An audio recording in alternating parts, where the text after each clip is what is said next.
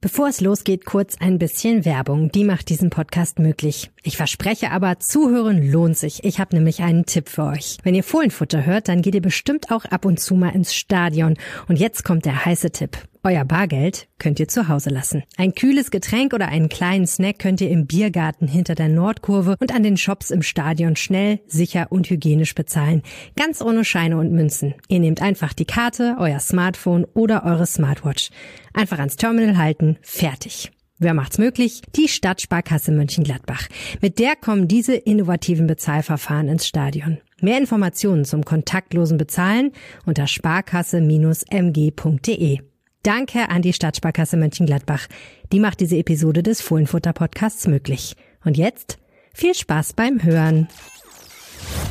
Da sind wir wieder mit dem Fohlenfutter Podcast und es gibt in dieser Woche eine ganze Menge zu besprechen. Am Mikrofon wieder ein Wechsel stattgefunden. Äh, ich bin dabei, Carsten Kellermann und wieder mit der Kollegin Hanna Gobrecht. Hallo Hanna.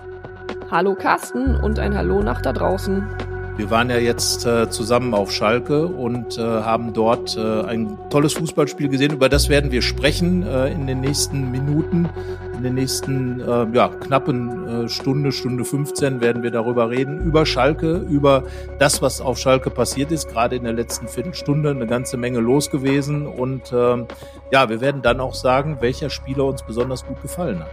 Ja, außerdem widmen wir uns auch dem Transfermarkt. Ähm, da sprechen wir über zwei Verkaufskandidaten bei Borussia, aber schauen auch, wer denn noch möglicherweise Verleihkandidaten sind und Borussia noch im August beziehungsweise spätestens am 1. September verlassen könnten. Und dann hatten wir auch noch einen Gast in unserem Podcast. Genau, Stefan Hermanns hat uns besucht, virtuell besucht aus Berlin. Ähm, er ist Mönchengladbacher, arbeitet seit, aber seit 2001 für den Tagesspiegel, äh, schreibt dort über Hertha BSC. Da Hertha BSC der Gegner am Freitag ist im Borussia Park der Borussen, ähm, erzählt uns Stefan, was beim Hauptstadtclub im Moment los ist. Und äh, natürlich werden wir uns dann darauf reduzieren, was alle wissen wollen. Wir werden sagen, wie dieses Spiel ausgeht. Und äh, Hanna, wir halt, unterhalten uns ein wenig über die Aufstellung und können, glaube ich, eine Kleinigkeit verraten. Ja, wir würden äh, beide mindestens ein beziehungsweise zwei Veränderungen in der Startelf vornehmen. Und bevor wir jetzt richtig reinstarten in diesen Podcast, an euch da draußen nochmal der Aufruf, unseren Podcast zu abonnieren, ihm zu folgen, gerne auch eine Bewertung dazu lassen. Und ja, wenn ihr Themenwünsche, Anregungen, Kritik habt, Vorschläge, dann könnt ihr uns auf den digitalen Kanälen unter @fohlenfutter erreichen. Ich glaube, das wisst ihr mittlerweile. Ähm, wenn ihr uns eine Mail schreiben wollt, dann bitte an fohlenfutter@rheinische-post.de und natürlich kann man uns auch einen Brief schreiben. Wer das machen möchte, der wird in der Lage sein, sich die Adresse selbst rauszusuchen. Und ich würde sagen, Carsten, ähm, ja, lass uns jetzt reinstarten. Auf geht's. Postkarten sind natürlich auch erlaubt. Wir freuen uns gerade darüber natürlich. Haben sogar schon mal ein oder zwei bekommen. Aber jetzt rein in den Podcast. Rheinische Post Podcasts. Fohlenfutter, der Podcast für Fans von Borussia Mönchengladbach.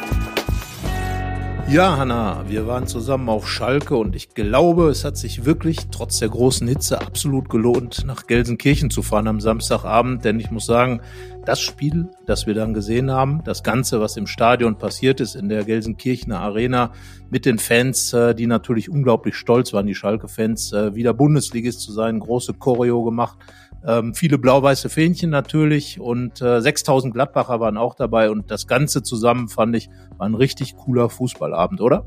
Ja, es hat sich vor allem wieder einfach mal nach Bundesliga angefühlt.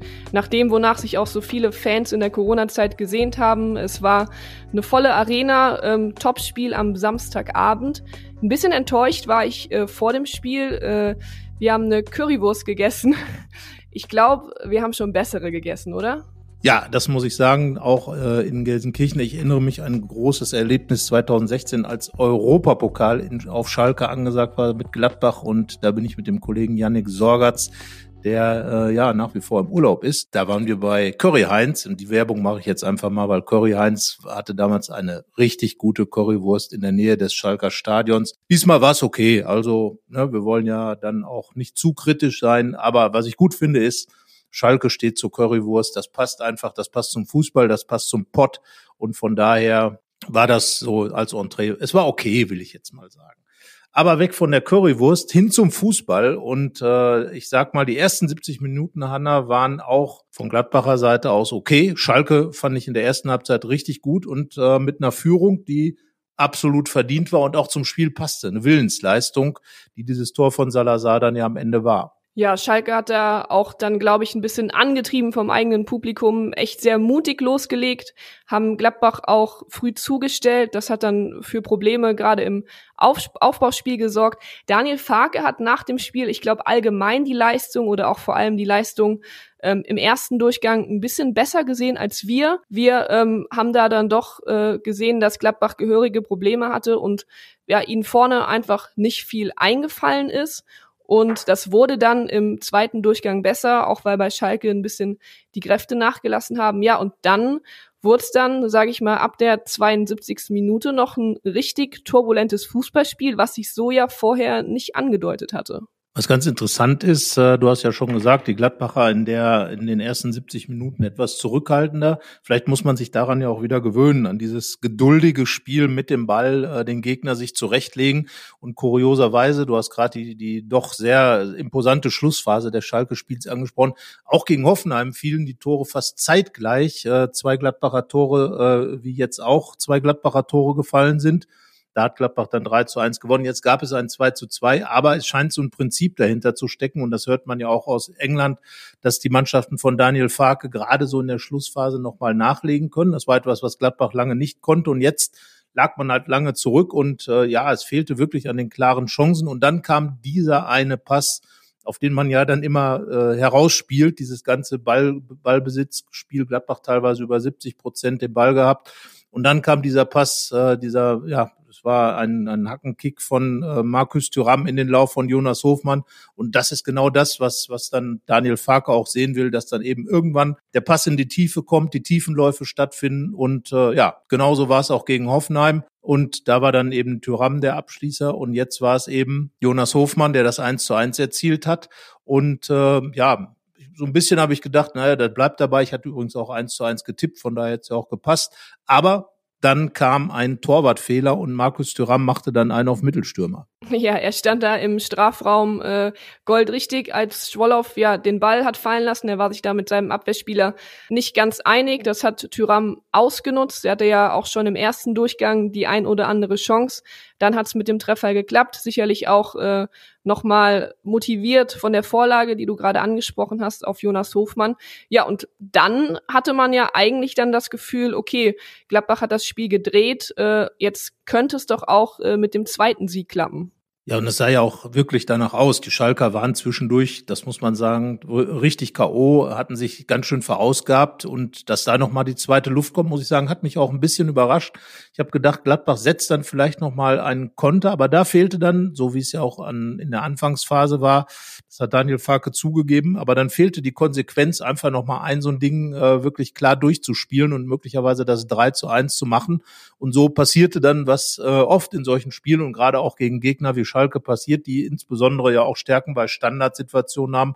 Ein langer Ball in den Strafraum, ähm, ja, ein Patrick Herrmann, der im, äh, in den Debatten im Netz äh, wurde gesagt, wie Superman im Strafraum durch die Gegend flog und den Ball dann mit der Hand touchierte. Ich muss gestehen, ich habe es am Anfang gar nicht so gesehen. Ich habe gedacht, er hätte ja wirklich mit dem Kopf den Ball zurück zu Jan Sommer befördert, aber es war dann am Ende doch klar ein Handspiel. Das haben die Fernsehbilder gezeigt gab ja eine Riesendebatte dann auch im Netz. Der Patrick Herrmann hat da einiges Fett wegbekommen, finde ich dann immer ein bisschen schwierig.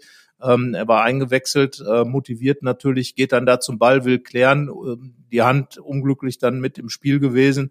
Also mit Sicherheit da keine Absicht dahinter, einfach richtig dumm gelaufen. Und ich glaube, der, der sich am meisten darüber geärgert hat, war ganz sicher Patrick Herrmann. Er wollte eigentlich ins Spiel kommen, um für die Entscheidung zu sorgen. Dann gibt es diesen Ausgleich in der Nachspielzeit per Elfmeter, aber das passt ja auch zu diesem Spiel. Da war einfach richtig alles drin, was man so braucht. Nur gut, eine rote Karte hätte es vielleicht noch geben können. Aber äh, diskutiert wurde ja am Ende dann auch. Es wurde tatsächlich über die Elfmeterszene diskutiert, aber nicht wegen des Elfmeters, Hanna.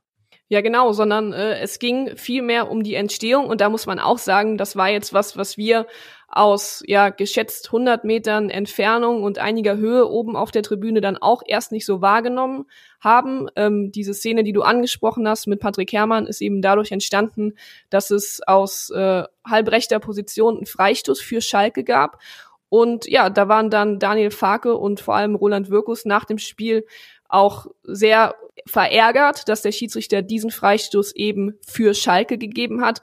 Ähm, ich habe mir die Szene dann im Nachgang ein paar Mal angeschaut. Also es ist so, dass Player gemeinsam mit Brunner und Bülter zum Ball möchte, wird dann so ein bisschen von äh, Bülter blockiert und kommt dadurch ins Straucheln. Von Cedric Brunner wird er dann noch unterlaufen, hat dann sein Bein so hoch, dass der Schiedsrichter auf hohes Bein und eben Foulspiel von Player ähm, gepfiffen hat. Aber ja, also wenn man die Bilder sieht und wenn man dann auch die Meinung von Daniel Farke und Roland Wirkus hört, dann finde ich, ist das nachvollziehbar. Also es war auf jeden Fall diskussionswürdig und ja, in der 50-50-Entscheidung hat äh, Sven Jablonski dann eben für Schalke ähm, entschieden, aber auch danach, ich muss sagen, ja, das Tor war mehr als, als vermeidbar, das hast du ja auch gesagt. Ich konnte nicht nachvollziehen, wie Patrick Herrmann sich da überhaupt zum Ball gestellt hat. Also für mich ein falsches Stellungsspiel. Er bringt sich dadurch ja selbst in die mehr als unglückliche Situation.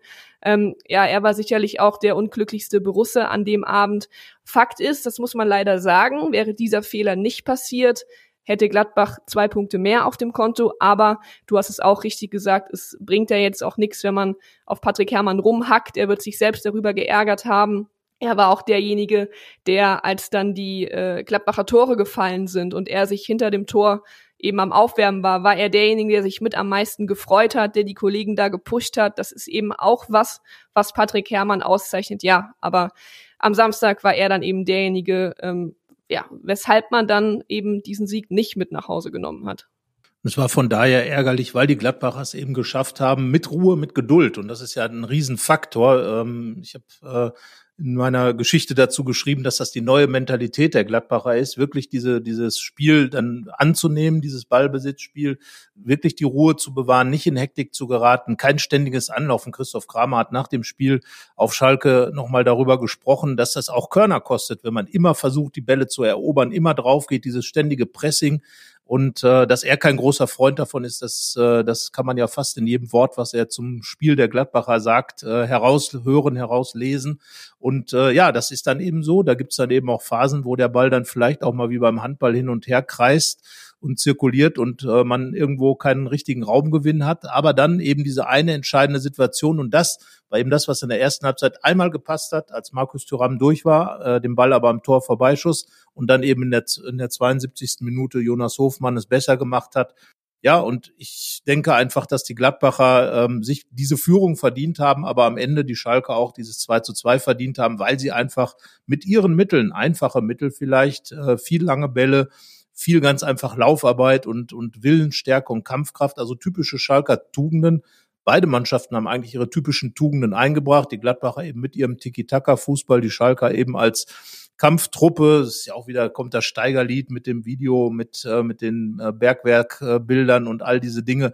Das passt dann einfach zusammen und äh, ja, ich glaube einfach, dass es ein Bundesligaspiel war, in dem die Facetten auch, die in der Bundesliga abgebildet sind, äh, die, die unterschiedlichen Arten des Fußballs, die gespielt werden in der Bundesliga, ganz deutlich geworden sind. 2019 hat Gladbach total überlegen einen 2 zu 0 rausgespielt. Ähm, jetzt hat Schalke sich ein 2 zu 2 erkämpft. Und da muss ich sagen, ähm, ich bin damit jetzt absolut in Ordnung. Hatte ja auch dieses Unentschieden vorab ähm, ein bisschen erwartet irgendwie, weil das erste Heimspiel von Schalke mit den Fans im Rücken, das ist dann schon mal eine andere Nummer. Darauf hat Daniel Farke auch verwiesen, aber eben auch auf diese 50-50-Entscheidungen des Schiedsrichters von denen eine dann den Schalkern das 2 zu 2 gebracht hat. Und äh, ja, jetzt, Hanna, können wir natürlich drüber diskutieren, was wäre gewesen, wenn Gladbach ähm, diesen 2 zu 1 Sieg gehalten hätte. Es wäre zumindest für eine Nacht Tabellenführer gewesen, äh, hätte Dortmund verdrängt. Aber ähm, ja, was sagen wir zu diesem Vier-Punkte-Start? Was hast du zu diesem Vier-Punkte-Start? Ja, also ich erinnere mich noch, dass wir vor dem Saisonstart ja auch so ein bisschen über das schwierige Auftaktprogramm gesprochen haben mit Hoffenheim, Schalke, Hertha, alles so drei Mannschaften, die man nicht so recht einzuschätzen weiß. Ich glaube, da hätte auch jeder Gladbacher dann im Vorfeld diese vier Punkte nach äh, zwei Spielen genommen. Ich glaube, es ist dann positiv vielleicht, dass mehr möglich gewesen wäre. Würde jetzt auch sagen, dass man sich dann schon auf die Fahne schreiben kann, dass man weiter ungeschlagen ist. Klar, jetzt äh, muss natürlich dann am Freitag im Heimspiel gegen Hertha auch nochmal nachgelegt werden. Aber ich glaube, es ist jetzt ein solider Start und ja, ich glaube, mehr als solide war dann am Samstag ein Spieler, auf den wir gespannt waren, wie er sich an alter Wirkungsstätte verkaufen wird. Es war Ko Itakura. Unser Spieler des Spiels, du hast es gerade gesagt, Ko Itakura, ähm, nur über 90 Minuten eine richtig starke Leistung und die beeindruckendste Szene fand ich war, als er eigentlich schlecht ausgesehen hat zunächst, als er überlaufen wurde, aber dann und das macht glaube ich diesen Spieler aus, das zeigt, dass dieses Wort Willensstärke bei ihm tatsächlich auch mit Taten äh, unterlegt ist, hat er mit einer Riesengrätsche noch die Situation geklärt, äh, äh da im eigenen Strafraum hat den Ball abgewehrt und äh, da wäre normal, wäre wahrscheinlich eine wirklich gefährliche Geschichte raus geworden. Aber generell, er hatte 126 Ballkontakte, war damit der präsenteste Spieler Borussias auf dem, auf dem Feld, hatte schon gegen Hoffenheim die meisten Ballkontakte, auch über 100. Natürlich klar, es wird viel über die Innenverteidiger auch aufgebaut. Damit hat man natürlich viele Ballkontakte und wir reden natürlich oft dann auch über, über Kurzpässe, hatte eine riesen Passquote natürlich auch. Aber er ist halt jemand, der unheimlich präsent auf dem Feld ist und darum kann man jetzt auch, glaube ich, verstehen, warum dieser Ko Itakura auf Schalke in der Aufstiegsmannschaft von Schalke so eine enorm gute Rolle gespielt hat. Ja, und wenn du schon bei den Zahlen bist, da würde ich gerne noch einen Wert auch ein bisschen zur Einordnung ergänzen. Itakura hat auf Schalke 95 Pässe an den Mann gebracht und Schalke hat im gesamten Spiel nur in Anführungszeichen 190 Pässe an den Mann gebracht. Das waren auch deutlich weniger als, äh, als die Gladbacher. Aber ja, Itakura hat somit äh, halb so viele Pässe gespielt wie die gesamte Schalker Mannschaft. Ich glaube, das sagt einiges aus. Ich fand die Szene, die du geschildert hast, auch beeindruckend, wie er danach, nach der erfolgreichen Grätsche dann auch auf dem Boden sitzt und sich dann so ein bisschen selbst feiert, ist da so richtig aus sich rausgekommen, was man ja auch nicht unbedingt von ihm erwartet. Das hat mir auch gut gefallen. Und ja, er hat ähm, für seine Leistung von uns auch äh, die Note zwei bekommen und ist unser Spieler des Spiels sozusagen, weil er über die gesamte Spielzeit mit der stabilste war und das auch schon in einer Phase, in der Gladbach eben noch mehr am Wackeln war und sich da sonst noch nicht so viele andere äh, positiv hervortun konnten. Und das ist eben das, was Roland Wirkus ja eigentlich auch von Co Itakura erwartet. Daniel Farke bremst ja immer so ein bisschen, wenn man über Itakura redet. Er sagt dann ja immer, Leute, es war erst das zweite Bundesligaspiel. Aber so wie es jetzt im Moment aussieht, ähm, Farke hat recht. Natürlich, Qualität zeigt sich erst immer wirklich über 15, über 20 Spiele, vielleicht sogar über eine gesamte Saison.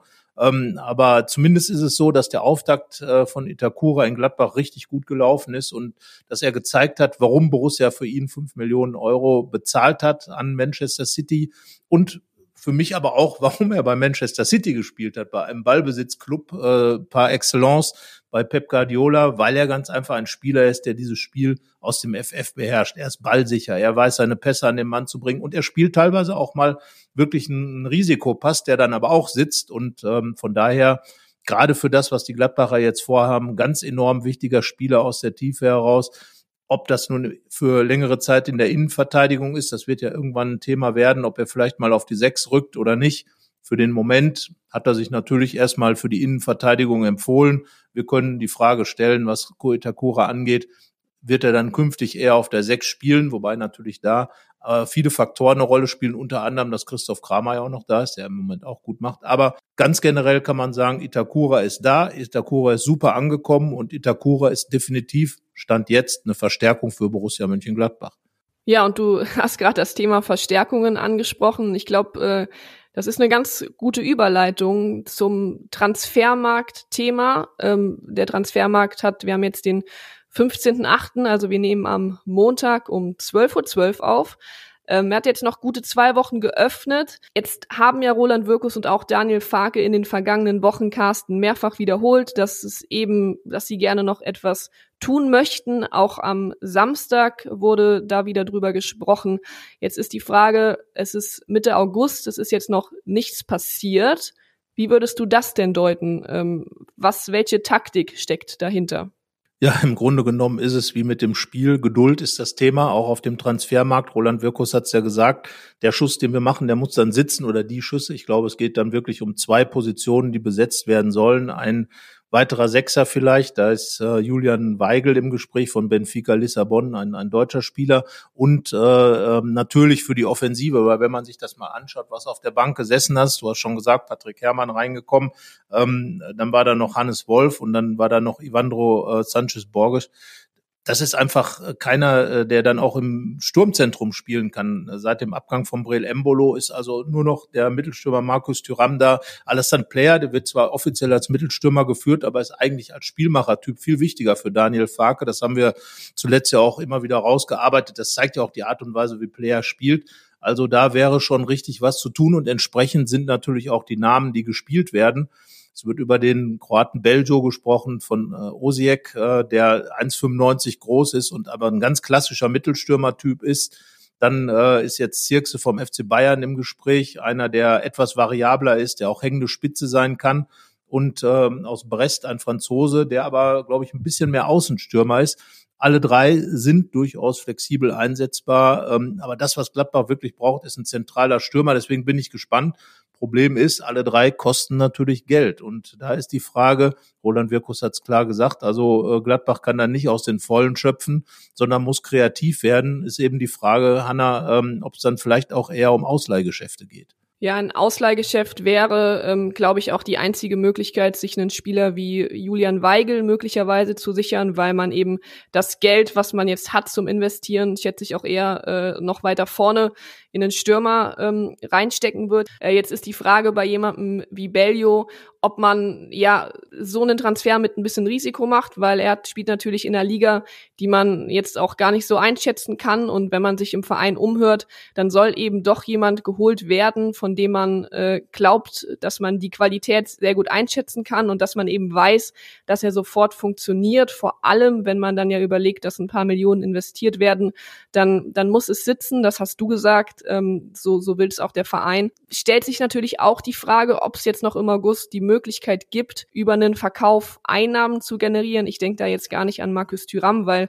wenn man mich jetzt fragt, ist für mich klar, dass der bleibt. Äh, das hat man ja auch gesehen, wie wichtig er ist. Und wenn man dann mit einem auslaufenden Vertrag ins Jahr geht, dann ist das eben so. Aber ähm, ja, ich denke da an jemanden wie Hannes Wolf, der ja bisher auch noch nicht so die Chance bekommt, sich zu zeigen, ähm, der möglicherweise niemand ist, den Daniel Farke unbe unbedingt in seinem Spiel sieht, wäre eine Möglichkeit, dass man vielleicht über ihn noch das ein oder andere Geld einnimmt.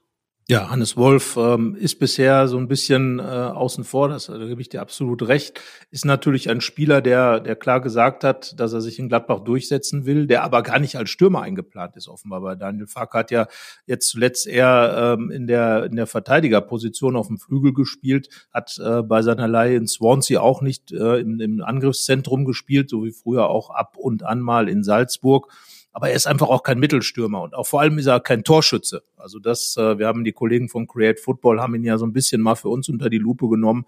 Er ist eigentlich mehr so ein Achter, der mit aggressivem Spiel aus dem aus der Mitte heraus etwas bewegen kann. Da ist die Frage, braucht man ihn dafür? Die Frage wurde zum Beispiel bei Brell Embolo, das war dann der Stürmer, den man am ehesten abgeben konnte als Borussia Mönchengladbach, weil er vielleicht am wenigsten zu dem Spiel gepasst hat, weil sich aber auch die Option ergeben hat, äh, ihn zu verkaufen. Das ist ja die nächste Frage. Hannes Wolf hat 11 Millionen Euro gekostet da wird man äh, mit Sicherheit Schwierigkeiten haben, in dem Rahmen äh, etwas zu bekommen. Und die Frage ist, ob man dann einen Spieler, der so viel gekostet hat, verramschen wird oder wie man eben damit umgeht. Eine andere Option bleibt natürlich Rami Benzebaini, der ja offenbar nicht so abgeneigt wäre, äh, einen neuen Weg zu gehen der ja auch Marktwert haben sollte, äh, hat sich bisher, es war das große Gerücht mit Borussia Dortmund, nach dem Abgang von Marco Rose komplett erkaltet, ähm, hat sich bisher aber auch noch nicht so viel äh, eingestellt. Also es ist nicht so leicht. Markus Thuram bleibt ja leider aus Gladbacher Sicht ein Verkaufskandidat. Wenn da jetzt ein Top-Club kommen würde, könnte ich mir auch vorstellen, dass er anfängt zu diskutieren. Ähm, ich habe noch mal ein größeres Stück über Thuram und die Situation geschrieben. Ähm, könnte mir aber auch vorstellen, sein bester Kumpel Alassane Player hat verlängert äh, dass damit ein Zeichen gesetzt wurde, vielleicht für ihn auch zu sagen, ja Mensch, dann äh, bleibe ich auf jeden Fall in Gladbach und ob man dann vielleicht im Verlauf der nächsten Saison verlängert ähm, oder eben dann sagt, der ist uns so wichtig, dass wir einfach auch diesen auslaufenden Vertrag in Kauf nehmen. Daniel Farke ähm, wird einfach sagen, das ist mein, mein bester Stürmer im Moment. Er ist der beste Scorer. Er hat fünf Tore in, in drei Pflichtspielen geschossen. Das ist ein ganz großer Wert und äh, von daher würde ich auch sagen, alles tun, Tyram zu halten, aber man weiß halt nicht, wie dann seine eigenen Befindlichkeiten sind.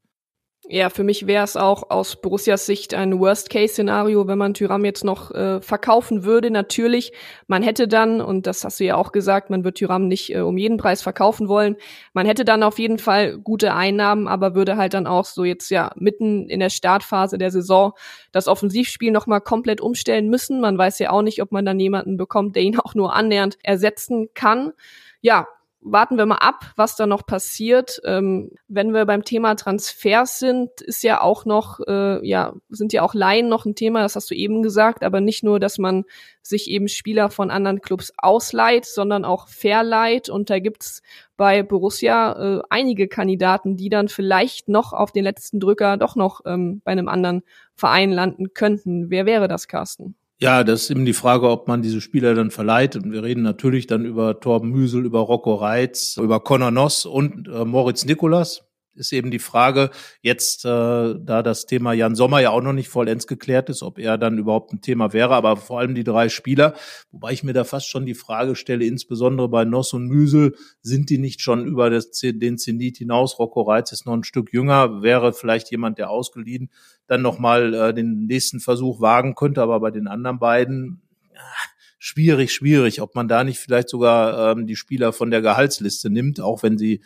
sicherlich äh, da nicht so ins Kontor schlagen, aber ihnen vielleicht dann auch äh, den Weg frei macht, um bei einem Zweitligisten vielleicht oder bei einem ähm, anderen Bundesliga-Club ihren Weg zu gehen, denn sind doch schon relativ lange da am Ball. Und ja, Rocco Reitz ist ja auch äh, genau wie Conor Nossen Urborusse. Da wird man sich natürlich schwer tun, äh, weil es ja auch immer wir haben einen selbstgemachten Spieler im Profikader äh, mit dahinter steht. Das würde dann bei Conor Noss wegfallen.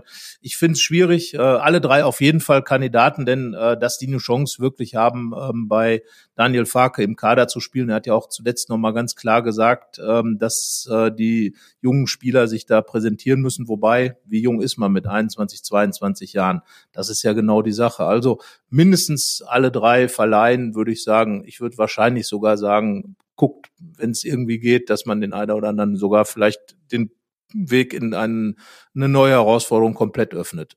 Ja, bei Moritz Nikolas, das wissen wir, ähm, jetzt werden wir euch aber auch kein Geheimnis verraten, ist die Situation so, dass man ihn auf jeden Fall nochmal äh, verleihen würde. Man hält da die Augen auf, scannt den Markt, da ist aber gerade so ein bisschen das Problem, dass sowohl in der zweiten als auch in der dritten Liga, Liga alle Torwartpositionen besetzt sind. Und das ist ja auch immer so das, wo man gerade als junger Torwart drauf hoffen muss, dass leider sich jemand äh, verletzt. So war es letztes Jahr, als äh, Moritz Nikolas nach dem Testspiel gegen Viktoria Köln eben äh, ja den Platz des Viktoria Torwarts, der sich da verletzt hat, äh, eingenommen hat. Das war für ihn dann eine glückliche Situation, konnte da eine Saison wirklich äh, auf Drittliganiveau performen.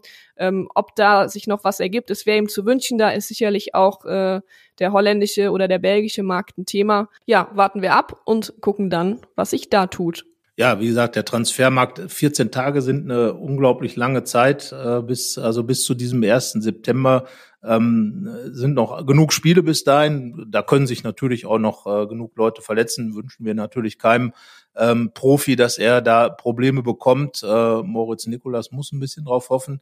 Aber ähm, ja, es kann ja auch sein, dass er in Gladbach gebraucht wird, weil auch hier sind Torhüter natürlich nicht vor Verletzungen gefeit. Also der Fußball ist in diesen Tagen, und das ist ja das, was viele Fans auch so ein bisschen stört, so, so ein bisschen unfestgelegt. Köln zum Beispiel ist es Modest, der da eine totale Identifikationsfigur für den Club, für die Fans war ähm, der ist jetzt plötzlich bei Borussia Dortmund. Ähm, das sind so äh, Dinge, die dann, äh, da hat auch unser Kollege Stefan Klüttermann nochmal einen eindeutigen Kommentar zugeschrieben, dass der Fußball sich vielleicht damit keinen Gefallen tut. Es ist natürlich, wie es ist. Äh, die Transferperiode ist da und auch früher sind Spieler gewechselt, aber ja, das ist schon eine, eine Geschichte. Und wenn jetzt Markus Thüram gehen sollte, also normalerweise muss ein Stürmer plus Markus Thüram kommen. Das heißt, Thüram bleibt und es kommt ein Stürmer dazu. Das ist die Situation bei Borussia, das sei mal ganz klar gesagt.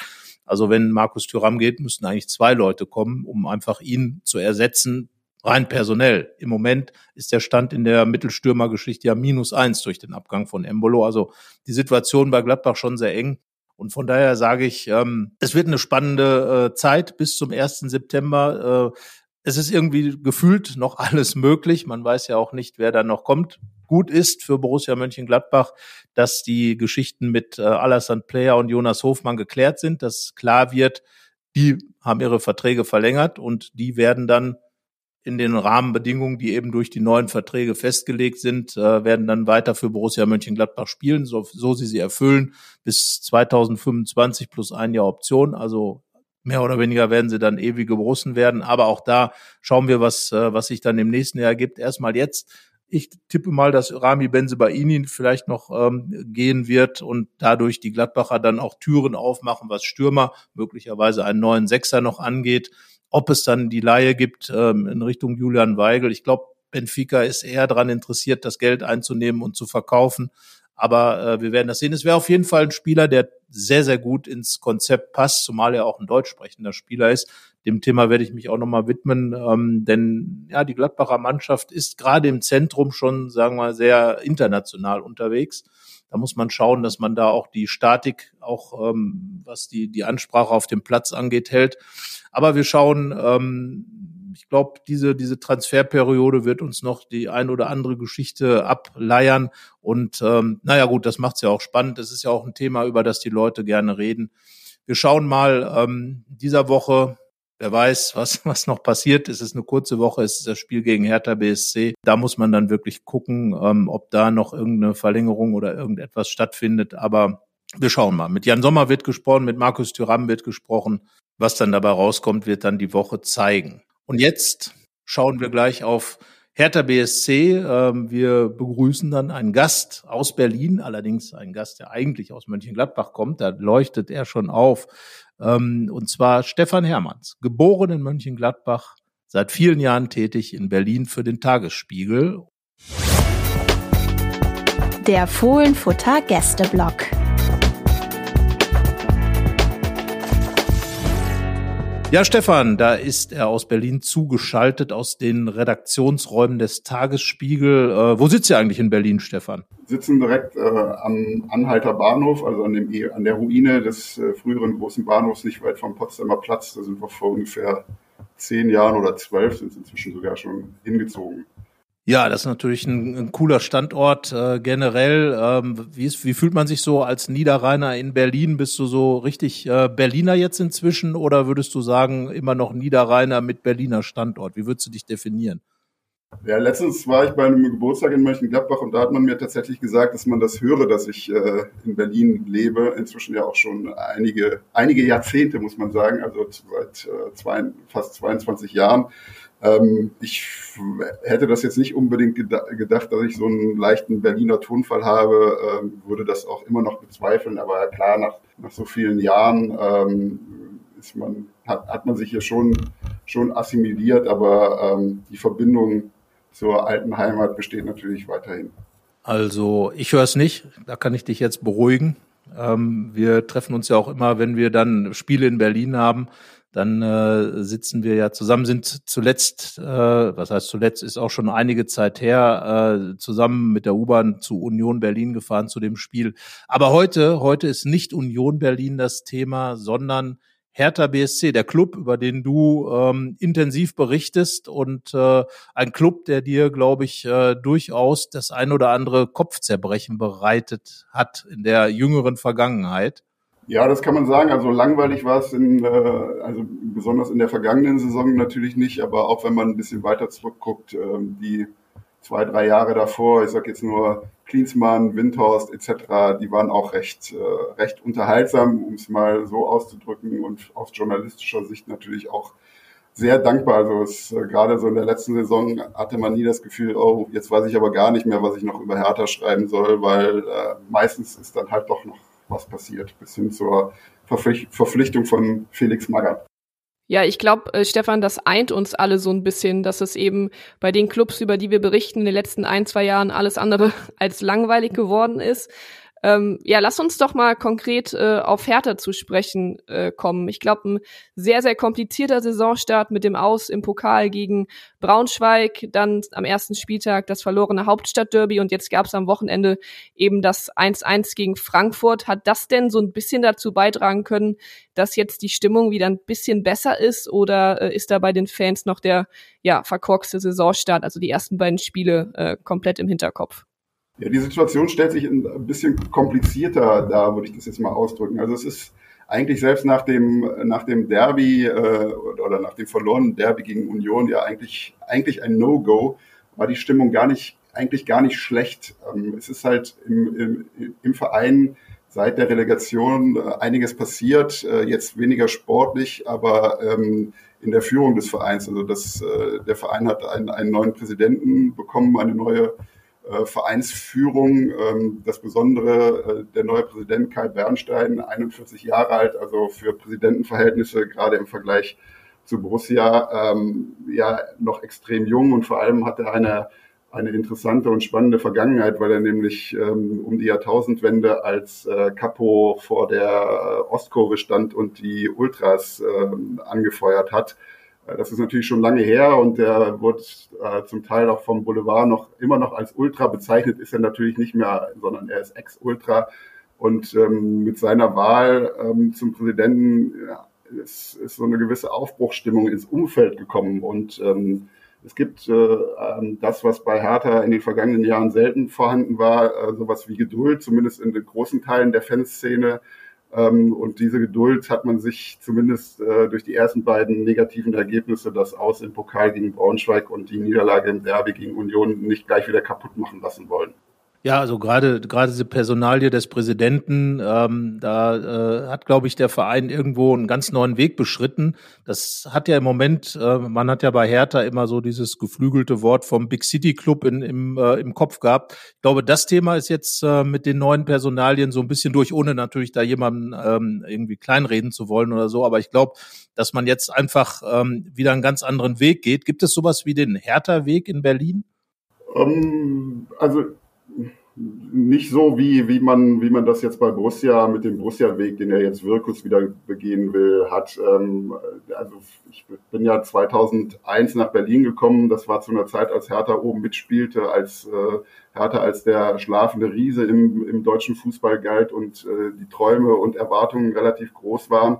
Also die Zeit, die ich miterlebt habe ähm, nach dem Aufstieg äh, kurz vor der Jahrtausendwende, war natürlich so ein bisschen von äh, Großdenken und, und große Ziele erreichen geprägt. Und ähm, äh, das könnte man dann vielleicht als härter Weg bezeichnen, aber das, was jetzt versucht wird, ist eigentlich die, die Abkehr äh, von diesem Weg. Also Hertha versucht jetzt wieder zu, oder wieder oder versucht zu einem einem Verein der Mitglieder zu werden, äh, versucht die die Basis stärker einzubinden. Und das impliziert natürlich auch so eine gewisse Bescheidenheit, äh, ein bisschen so back to the roots und back also auch, auch, auch zurück auf, auf den Boden und äh, nicht irgendwelchen Hirngespinsten hinterherjagen, was ja vor allem in den vergangenen drei Jahren eher ein, ein großes Problem für diesen für diesen Club war. Gehört da dann auch dazu, dass man vielleicht als Club versucht, dass sich die Fans auch wieder mehr mit dem, mit dem Kader und mit den Spielern identifizieren können? Ich hatte in den letzten Jahren oft so das Gefühl, dass Hertha für viele Spieler äh, eine gute Adresse des Geldes wegen war, aber ähm,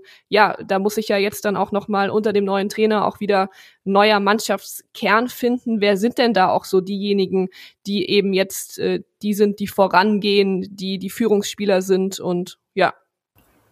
Ja, das ist ein schwieriges Thema bei Hertha. Ich könnte jetzt äh, wahrscheinlich irgendwie drei Spieler nennen und ähm, ich weiß nicht genau, wann der, wann der Podcast rauskommt, aber äh, zumindest wenn dann am Freitag das Spiel ist, wäre es halt theoretisch möglich, dass diese drei Spieler äh, schon gar nicht mehr da sind, weil sie verkauft werden. Also im Moment ist bei Hertha im Grunde genommen niemand unverkäuflich, ähm, bedingt durch die finan finanzielle Situation. Ähm, also da kann, kann Hertha jetzt nicht wählerisch sein. Und es war in der Tat äh, in den vergangenen Jahren ein Problem, dass der Club viele zum Teil auch teure Spieler gekauft hat, dass es trotzdem äh, an, an Führungsspielern, an klaren Führungsspielern gefehlt hat. Also da wird eigentlich als erstes immer noch Kevin Prince Boateng genannt, der ist 35 Jahre alt, der hat, ähm, ich sag's mal so, eine durchwachsene Saison hinter sich äh, in der, im, im vergangenen Jahr hat dann äh, im Relegationsrückspiel gegen den HSV eine, eine wichtige Rolle gespielt, aber es war der HSV, ein Zweitligist ähm, und ähm, es hat sich auch jetzt im Derby gegen Union wieder gezeigt, dass ähm, man, was so die Leistungsfähigkeit von Boateng angeht, auch wenn er deutlich fitter ist als vor einem Jahr, auch äh, deutlich drahtiger wirkt, ähm, dass man da ein bisschen skeptisch sein muss. Also er hat jetzt zum Beispiel gegen Frankfurt beim 1 zu 1 hat er gar nicht gespielt.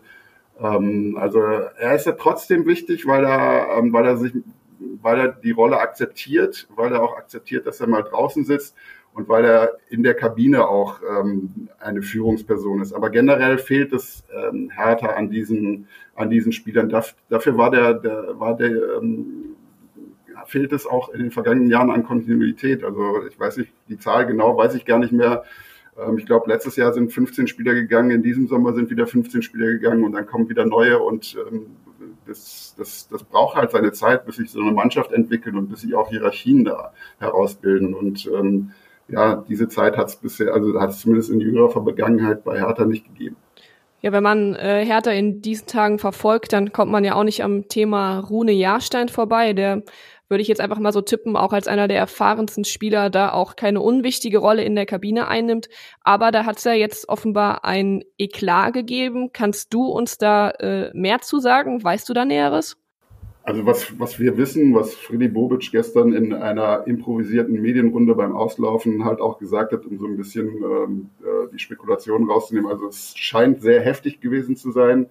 Ähm, die Bildzeitung hat berichtet, dass Jahrstein sich über äh, Torwarttrainer Andreas Menger beschwert hat. Bobic hat das so konkret nicht bestätigt, ähm, aber die Reaktion, seine Reaktion äh, lässt darauf schließen, dass es schon ähm, ja, ungewohnt äh, heftig gewesen sein muss, was Jahrstein getan hat. Für alle, die Jahrstein kennen, ähm, etwas überraschend, weil also er ist Norweger und äh, er ist auch ein Norweger, so wie man sich Norweger vielleicht vorstellt, eigentlich sehr umgänglicher Typ, äh, eher ruhig, gelassen, in sich ruhend. Ähm, also das hat alle, die die äh, Hertha verfolgen und die Jahrstein länger kennen, ähm, natürlich überrascht. Er war aber sportlich, ähm, hat er nicht mehr die Rolle gespielt, die er vor einigen Jahren noch hatte. Also er ist äh, mehr als ein Jahr lang ausgefallen. Erst Corona, dann eine Herzmuskelentzündung, dann kurz darauf noch eine, eine Knieverletzung, langwierige Knieverletzung und ähm, er wird im September 38. Also das äh, hat er auch nicht mehr so weggesteckt. Er war von vornherein nur noch als Nummer zwei vorgesehen äh, in diesem Jahr, sollte so ein bisschen so den Mentor für die jungen Torhüter äh, geben und ähm, ja, also das, ähm, aber äh, klar, der, selbst diese Rolle wird er vermutlich nicht mehr ausfüllen, weil er den Verein vermutlich ver verlassen muss.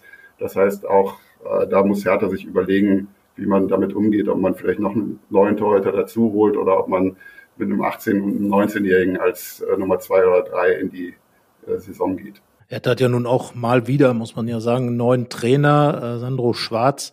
Ist das, ist das so ein Typ, der, der in der Hauptstadt, äh, die ja nun auch irgendwo eine große Stadt trotz allem ist, der dann auch wirkt und der so einen Club dann auch mitnehmen kann. Äh, er war ja jetzt auch ein bisschen im Ausland, ist zurückgekehrt.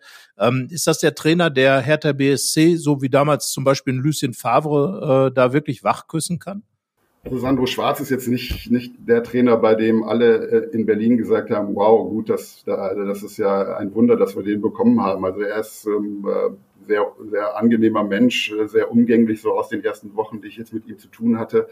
Er steht für, eine, für, für einen Fußball und ich finde auch, er steht für einen Fußball, der, ähm, der zu Hertha in der aktuellen Situation passt. Also er, er entstammt ja der, der Mainzer Schule. Ähm, da da, da geht es so ein bisschen übers Kollektiv. Natürlich so Gegenpressing ist, ist ein sehr wichtiges Thema. Das ist ja so ein bisschen so auch so ein, so ein Underdog, Underdog-Fußball. Und ähm, so wie Hertha im Moment finanziell aufgestellt ist, glaube ich, ähm, äh, kann das ganz gut funktionieren. Also es kann oder es wird vermutlich besser äh, funktionieren, als wenn man jetzt sagt, wir, wir wollen jetzt Ballbesitz Fußball spielen, wo man halt äh, perfekt ausgebildete Leute und entsprechend teure Leute braucht. Also das, da, da steckt zumindest ein schlüssiger Plan aus meiner, aus meiner Sicht hinter.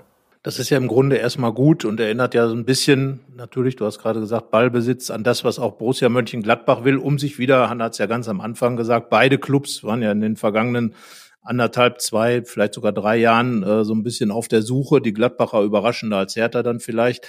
Ähm, kommen jetzt aber zurück, auch mit einem klaren Plan, auch mit dem Trainer, der für einen klaren Plan steht. Und das zeigt mir ja, dass äh, offenbar dort bei Hertha BSC Berlin dann jetzt auch dieser Plan da ist, nachdem dann ein Trainer ausgesucht wurde. Oder ist der Trainer der Plan?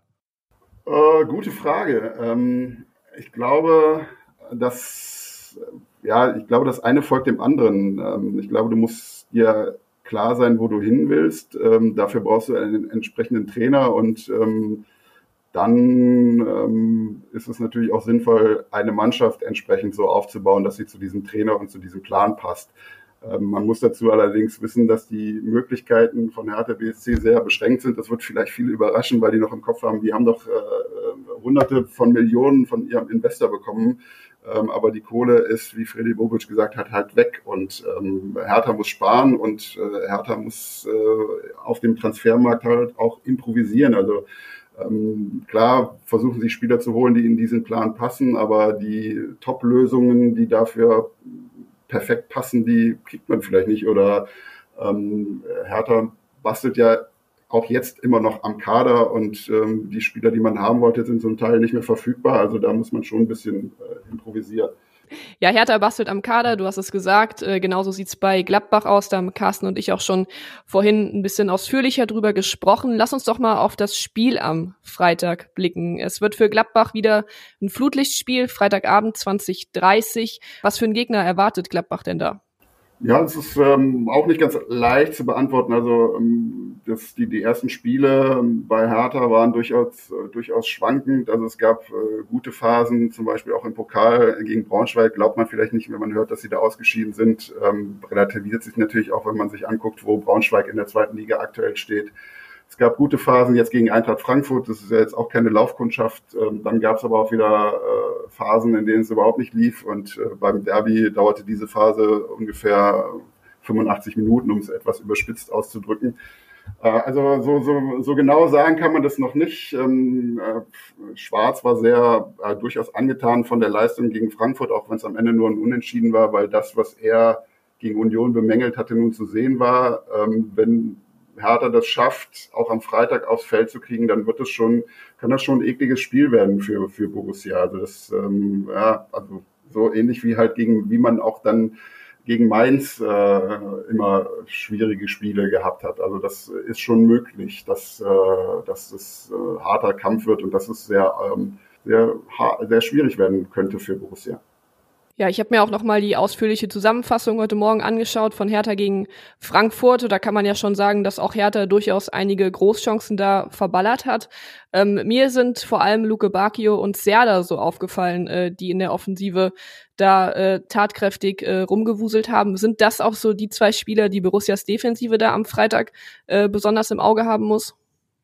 Also Luke Bacchio auf jeden Fall ähm, hat alle überrascht, ähm, mich auch, äh, mich auch in hohem Maße, weil ich, ähm, ja, weil ich ihn äh, auch in den drei Jahren, äh, seitdem er zu Hertha gekommen ist, für Bakius so ein bisschen so ein gute Laune-Spieler äh, für mich immer gewesen. Also wenn es gut läuft, dann äh, ist er, ist, kann er richtig gut sein, dann ähm, ist er auch für jede, für jede Abwehr eine Bedrohung, hat ja auch den Bayern schon das ein oder andere Tor eingeschenkt. Aber er hat halt, hat halt auch deutliche Defizite immer gehabt. Also ähm, so takt, in taktischer Hinsicht hat er viele Trainer zur Ver Verzweiflung gebracht. Ähm, die Beteiligung an der an der Defensive war jetzt äh, eher unterdurchschnittlich bei ihm. Das äh, hat ihm nicht so die allergrößte Lust bereitet. Und ähm, es war ganz lustig, am, am Sonntag, am Tag nach dem Spiel ist Sandro Schwarz äh, zu ihm gefragt worden oder explizit gefragt worden, ob er denn mit Luke Bakio zufrieden sei. Und dann hat er laut losgelacht und meinte, ähm, wenn ich jetzt sage, dass ich mit Luke Bakio zufrieden bin, dann ist das nicht gut für ihn, weil ähm, er sich dann wieder darauf ausruht. Also der, das ist ein Spieler, der braucht ganz klare Anweisungen, dem muss man das auch immer wieder sagen. Das hat Schwarz auch gesagt, zum Teil auch etwas emotionaler. Das ist auch im Training häufiger mal passiert. Ähm, aber so die ersten Spiele deuten darauf hin, dass er da auf einem ganz guten Weg ist. Also er war auch, äh, also im Pokal gegen Braunschweig war er der beste Berliner. Äh, er war auch gegen, gegen Frankfurt offensiv äh, gefährlich. Er hat äh, inzwischen auch äh, gute Werte, also äh, zwei Tore inzwischen in den Spielen und zwei weitere vorbereitet. Also das ist auf jeden Fall im Moment der auffälligste. Man darf die beiden anderen aus der aus der Offensive auch nicht vergessen, Ejuke und Kanga, die ähm, beide neu gekommen sind, äh, die noch auch relativ frisch noch da sind, äh, deswegen äh, gegen Frankfurt zum ersten Mal auch von Anfang an gespielt haben. Also da, da stellt sich die Offensive schon, ähm, schon besser dar, als es in den ersten beiden Saisonspielen der Fall war. Ähm, wenn man jetzt über dieses Spiel redet, äh, guckt man vielleicht gerade zurück auf das Jahr 2019. Da hatte Gladbach äh, auch auf Schalke vor dem Hertha-Spiel gespielt, 2 zu 0 gewonnen, wurde gerade als möglicher Kandidat für die deutsche Meisterschaft ähm, gefeiert und hatte mit 62 Pässe Tor äh, da Schalke regelrecht auseinandergespielt. Und dann kam Hertha und hat mal eben 3-0 im Borussia Park gewonnen, just an dem Wochenende, wo auch hier eine große Eröffnung von dem Hotel stattgefunden hat, von dem Borussia Hotel. Der ganze Verein äh, sehr überschwänglich war und dann gab es eine richtige Klatsche gegen Hertha und das führte letzten Endes in der in der ganz langen äh, Geschichte noch dazu, dass dann am Ende Dieter Hecking nicht mehr Trainer war, Marco Rose Trainer wurde und Gladbach die Champions League verpasste. Ist sowas jetzt auch möglich? Kann Hertha wirklich so eklig sein? Du hast eben gesagt, ekliges Spiel, dass, äh, dass es Gladbach so richtig die Tour vermasselt, weil ich glaube, gerade vor dem Auswärtsspiel in München ein Heimspiel zu verlieren wäre jetzt für Gladbach ja auch extrem bitter. Ja, lustigerweise ist mir das äh, Spiel auch in, in den vergangenen Tage, äh, Tagen in den Kopf gekommen, da noch vielleicht noch als Ergänzung aus, aus Hertha oder Berliner Sicht. Ähm, Hertha spielte auch dann drei Tage, nachdem sie äh, im DFB-Pokal gegen Bayern München äh, über 120 Minuten spielen mussten. Also die hatten auch noch eine englische Woche in den Knochen und trotzdem ähm, ja, war das aus, aus Gladbach-Sicht ein sehr frustrierendes Erlebnis, dieses 0 zu 3. Und ähm, ich glaube, dass äh, das, was du gerade gesagt hast, dass äh, diese Euphorie, die damals herrschte, ich glaube, das war mit diesem Spiel hätte man auch irgendwie den den äh, bisherigen Heimsiegrekord äh, übertroffen. Äh, ich glaube, Borussia hatte zwölf oder dreizehn Mal hintereinander zu Hause gewonnen. Das wäre dann entsprechend das 13. oder 14. Mal gewesen. Das hat es vorher noch nie, nie gegeben. Also es war eigentlich alles so darauf ausgelegt, äh, Gladbach wird dieses Spiel gewinnen. Und ähm, ja, das äh, ähm, mit diesem, mit ähnlichen Gedanken, glaube ich, in dieses Spiel gegen Hertha zu gehen, weil man sagt, ach guck mal, die haben erst einen Punkt, die stehen da wieder unten drin, die haben im Pokal gegen den Zweitligisten verloren ich glaube, das könnte gefährlich werden. Ähm, also dafür ist dann Hertha doch, kann Hertha dann doch zu unbequem sein. Bevor wir nun äh, zu deinem Tipp kommen, Stefan, du kommst nicht drum rum, äh, wollen wir noch ganz kurz äh, über Klamotten reden. Die Gladbacher werden ja, das ist das klassische Heimtrikot, in ihren weißen ähm, Hemden spielen, ähm, haben jetzt auf Schalke zum ersten Mal in grünen Trikots gespielt und äh, du hast mit Matthias Gork und äh, Steve Apenowitz zusammen ein Buch über die Trikots von Borussia Mönchengladbach geschrieben. Jetzt mal du als Experte, Punkt eins. Wo kann man das Gladbacher Heimtrikot einordnen? Bei einer Umfrage unserer äh, User ähm, bei äh, Fohlenfutter, da hat sich ganz klar dieses neue Trikot als Nummer eins herauskristallisiert. Und äh, zum Zweiten, grüne Auswärtstrikots sind ja auch äh, schon ein Klassiker. Ähm, wie kann man dieses, diese Outfits plus das schwarze Ausweichtrikot, gibt's ja inzwischen dann auch jede Saison, äh, wo kann man die Klamotten einordnen? Und ähm, ihr seid, glaube ich, mit eurem Buch dann auch auf Lesereise in Mönchengladbach. Ja, fangen wir mal damit an. Ähm, also Lesereise hört sich jetzt vielleicht ein bisschen hochgestochen an. Also wir, wir werden sozusagen die, die Präsentation unseres Buchs nachholen, die letztes Jahr, also das ist im, im November erschienen, die letztes Jahr ausfallen musste wegen Corona, und zwar in Mönchengladbach am 18. September. Das ist der Sonntag nach dem Heimsieg gegen RB Leipzig ähm, um 18 Uhr, wenn ich das jetzt richtig im Kopf habe, im Tick, Theater im Gründungshaus in Eiken. Und jetzt zu den äh, Trikots. Also ich fange mal mit dem Grünen an, das in dem äh, Borussia am Samstag zum ersten Mal gespielt hat. Ähm, das hat mir hat mir sehr gut gefallen. Ähm, natürlich auch, weil ich weil ich in dieser Hinsicht eher traditionalistisch unterwegs bin und äh, natürlich auch, weil ich zu großen Teilen fußballerisch in den 80ern sozialisiert worden bin und da das äh, Trikot hat ja da durchaus ein historisches Vorbild von, weiß ich, 8, 87, 88, glaube ich jetzt. Also Steve würde das jetzt aus dem Kopf wissen. Ähm, und ähm, wobei ich dann aber auch sagen muss, von den dreien, die aktuell sind, äh, gefallen mir die anderen beiden sogar noch besser. Äh, das sagt dann so ein bisschen auch was zur Stellung des ähm, aktuellen Heimtrikots. Ob das jetzt wirklich das Beste äh, der Geschichte ist, ähm, das ist äh, dann, glaube ich, dann doch eher Geschmacksfrage und das ist wahrscheinlich auch abhängig davon, wie alt man ist, äh, welche Jahre man mit äh, mitbekommen hat. Also da würden mir jetzt aber natürlich auch bedingt durch meine eigene Biografie als Fan von Borussia noch ein paar andere einfallen. Also ziemlich weit oben steht natürlich immer das erste, an das man sich erinnern kann. Das ist das klassische Erdgas-Trikot der Ende 70er Jahre ähm, von Puma. Ähm, dann ähm, das äh, schwarze Diebels-Trikot ist natürlich auch legendär, weil es halt völlig damals völlig neu war. Ich meine, das wissen Leute, die unter 20 sind oder knapp darüber, die wissen es halt nicht mehr. Es gab halt früher keine schwarzen Trikots und auf einmal spielte Borussia als erste Mannschaft in schwarzen Trikots. Das war halt wirklich so ein Wow-Erlebnis. Und äh, ja, das aktuelle Heimtrikot ist äh, sehr gelungen. Ich finde, alle drei sind sehr gelungen und ähm, gerade so als Traditionalist kann man das eigentlich selten sagen. Ja, Stefan, äh, schwarze Trikots. Äh, Borussia hat ja ganz früher sogar nur in Schwarz gespielt. Äh, dann kam Lilo Weißweiler und hat gesagt, Hennes, das ist zu dunkel, wir müssen in Weiß spielen. Dann kamen die weißen Trikots und tatsächlich sind wir beide ja mehr oder weniger gleich alt und äh, 80er Jahre natürlich. Damals äh, Erdgas und Datsun war mein erstes Gladbach-Trikot, was ich damals bekommen habe. Aber das ist natürlich ein Klassiker und klar, das Trikot, das schwarze, in dem dann äh, bei Arsenal London gewonnen wurde, der erste Sieg der Gladbacher in England. Da erinnert man sich natürlich dran. Ähm, das sind auch ähm, meine Favoriten, muss ich sagen. Ich fand das erste von Puma jetzt, muss ich gestehen, richtig gut, weil es eben eine Reminiszenz an dieses dieses Klassiker-Trikot war aus den ähm, aus den 70er, 80er Jahren und so die Zeit, in der man dann wirklich äh, viel Gladbach dann eben mitbekommen hat dann eben darstellt. Ja, ähm, Gladbach wird jetzt natürlich äh, in Weiß spielen. Hertha wird wahrscheinlich in äh, ihren Auswärtstrikots dann auflaufen. Ich weiß gar nicht, welche Farben da jetzt aktuell sind, aber ähm, viel entscheidender ist ja eigentlich, äh, wie das Spiel ausgeht. Und äh, Stefan, ich glaube, wir lassen jetzt einfach mal äh, der Hanna den Vortritt, äh, den ersten Tipp zu machen, würde ich vorschlagen. Und danach würde ich dich dann einladen, zwei Zahlen zu nennen und ich schließe mich dann am Ende an und nehme das, was übrig bleibt. Ach, guck mal, Gobrecht vor Gast heißt es hier also heute. Na gut, ähm, ich mach's mal äh, kurz und knapp. Ich schätze, dass sich am Ende Gladbach durchsetzen wird und ähm, sage 2 zu 0. So war es auch im März, im letzten Heimspiel der Gladbacher gegen Hertha. Ja, jetzt bist du an der Reihe, Stefan. Ich möchte dich nicht unter Druck setzen, aber du kennst ja beide Mannschaften sehr, sehr gut. Deswegen erwarte ich jetzt hier einen richtigen Expertentipp. Oh ja, äh, die Latte noch ein bisschen höher gelegt. Äh, ja, also ich hatte es ja eben schon angesprochen, dieses, dieser Gedanke an dieses Spiel von vor drei Jahren. Ähm, insofern, ich glaube schon so ein bisschen, dass äh, Borussia vielleicht ähm, Hertha etwas unterschätzen wird. Es wird für die Gladbacher aber nicht so dramatisch schlecht ausgehen wie vor drei Jahren. Ich tippe auf 1 zu 1. Ja, also eins zu eins tippe ich nicht. Ich bin jetzt mal äh, frech und sage, es gab bisher zwei Bundesligaspiele von Borussia Mönchengladbach in dieser Saison. Äh, in beiden vielen vier Tore. Ich glaube, dass wieder vier Tore fallen werden.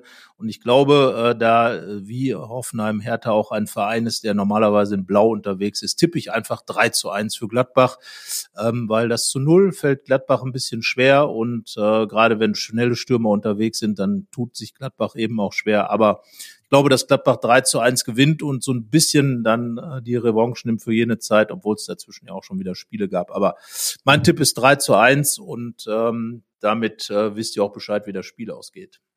Ja, 3 zu 1, ein ganz klassischer Tipp also von dir. Ähm, ja, ich, ich würde sagen, Stefan, ähm, du hast uns hier gute Einblicke gegeben, was gerade bei Hertha los ist, wie wir da die Situation einschätzen müssen, was rund um den Hauptstadtclub passiert. Wirst du denn am, am Freitag eigentlich auch im Stadion sein? Ich werde natürlich auch da sein. Ich glaube, seitdem ich ähm, in Berlin bin, also habe ich, glaube ich, kein Spiel von Hertha äh, im, sowohl auf dem Bökelberg damals noch als auch im Borussia Park verpasst. Also ich glaube, das lag auch glücklicherweise immer so, dass ich nicht im Urlaub war. Ja, dann haben wir ja die Chance, äh, gemeinsam mit dem Kollegen Thomas Krulke, äh, er und ich werden am Freitag im Stadion sein. Carsten, äh, du wirst uns dann von zu Hause quasi unterstützen, arbeitsmäßig. Dann haben wir ja vielleicht die Chance, äh, ein Kaltgetränk zusammen zu trinken rund um dieses Spiel. Ähm, ja, in diesem Sinne ähm, nochmal vielen, vielen Dank, dass du dir die Zeit genommen hast. Und äh, dann würde ich sagen, sehen wir uns Freitag. Ja, vielen Dank für die Einladung und ja, bis Freitag, beziehungsweise Carsten bis zum Rückspiel in Berlin dann. Genau, das wollte ich gerade sagen. Das ist für mich der Klassiker, die Spiele in Berlin bei Hertha mitzunehmen. Und da sehen wir uns dann allerspätestens, wobei du ja das ein oder andere Mal so auch noch in Gladbach bist. Also von daher bis bald. Und äh, ich wünsche euch dann natürlich ein schönes Spiel. Guck's mir am Fernsehen an und freue mich dann, wenn mein Tipp zustande kommt. Und äh, ja, wir schauen gleich noch ähm, auf die Aufstellung äh, von Borussia. Aber erstmal Stefan, Gruß nach Berlin, grüßt die Hauptstadt und bis bald. Ciao. Danke, ciao. Aufstellungstipp.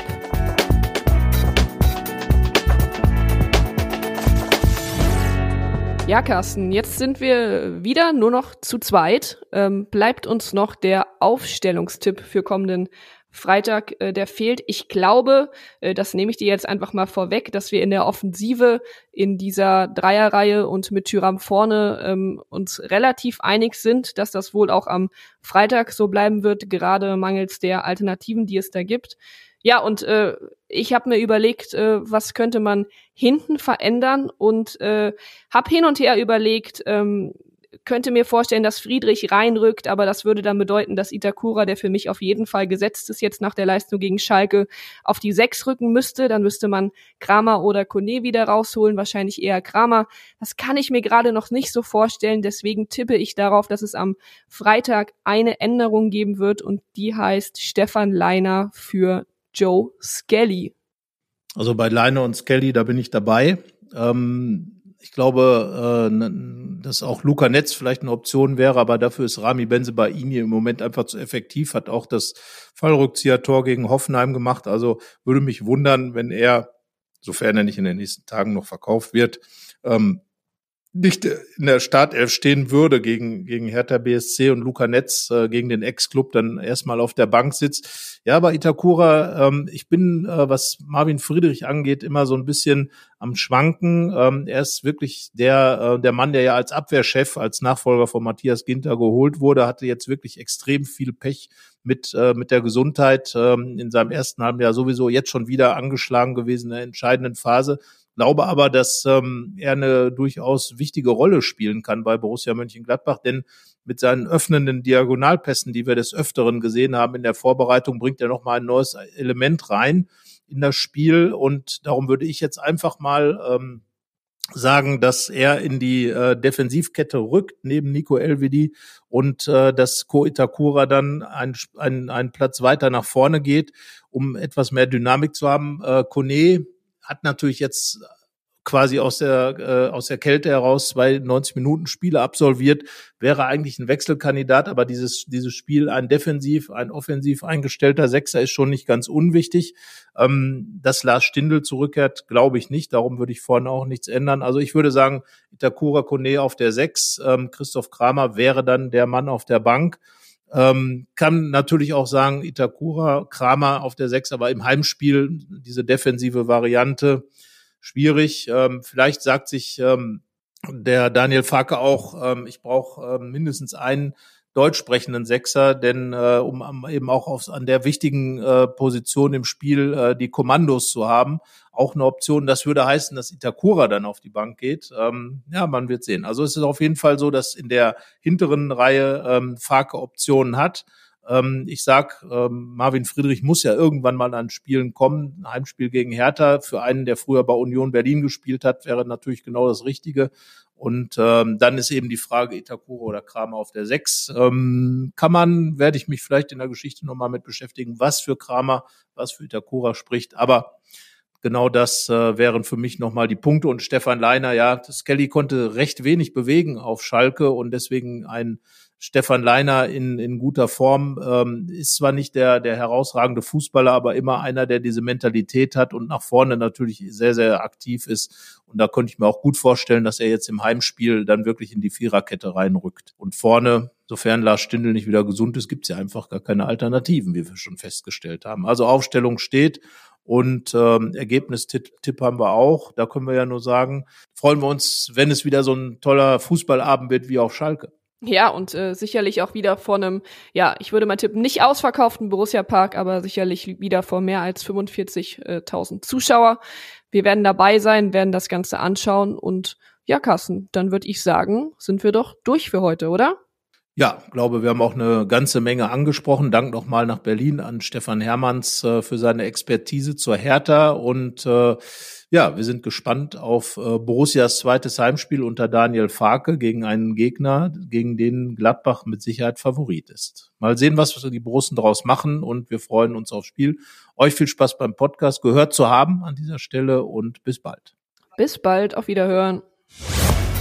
Mehr bei uns im Netz www.rp-online.de